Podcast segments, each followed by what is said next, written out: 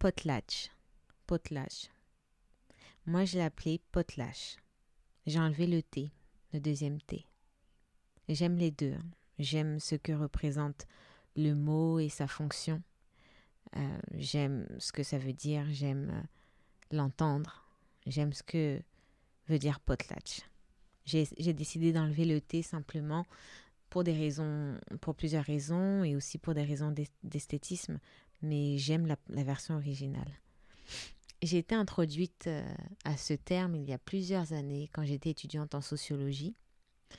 Euh, je ne sais plus quel cours c'était, mais on nous parlait du potlatch. Donc le professeur nous avait expliqué ce qu'était le potlatch.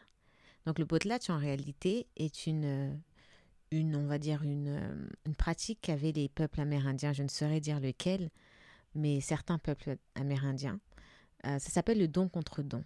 Donc la chose est simple. Vous rencontrez quelqu'un ou vous avez quelqu'un dans votre vie que vous aimez beaucoup et va vous décidez de lui faire un cadeau.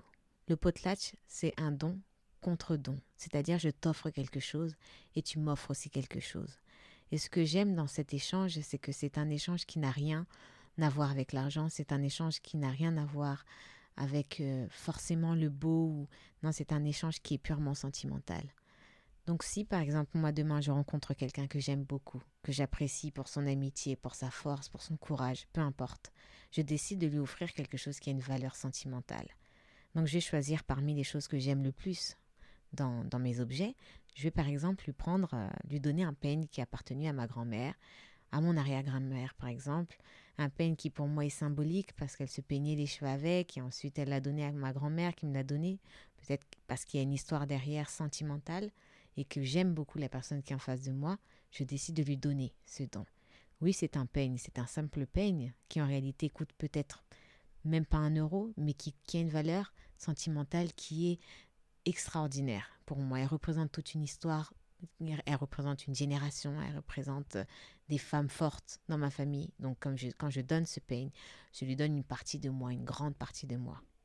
Et en échange, cette personne qui aussi a décidé d'entrer dans ma vie, parce que j'ai décidé de l'aimer et il a décidé d'accepter cet amour et de m'en donner aussi, mais cette personne va me donner un objet qui lui appartient, qui a une valeur sentimentale égale.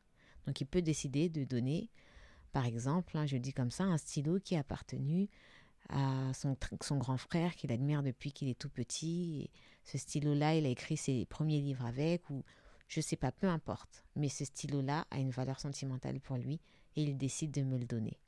C'est ça le potlatch. C'est un don contre un autre don.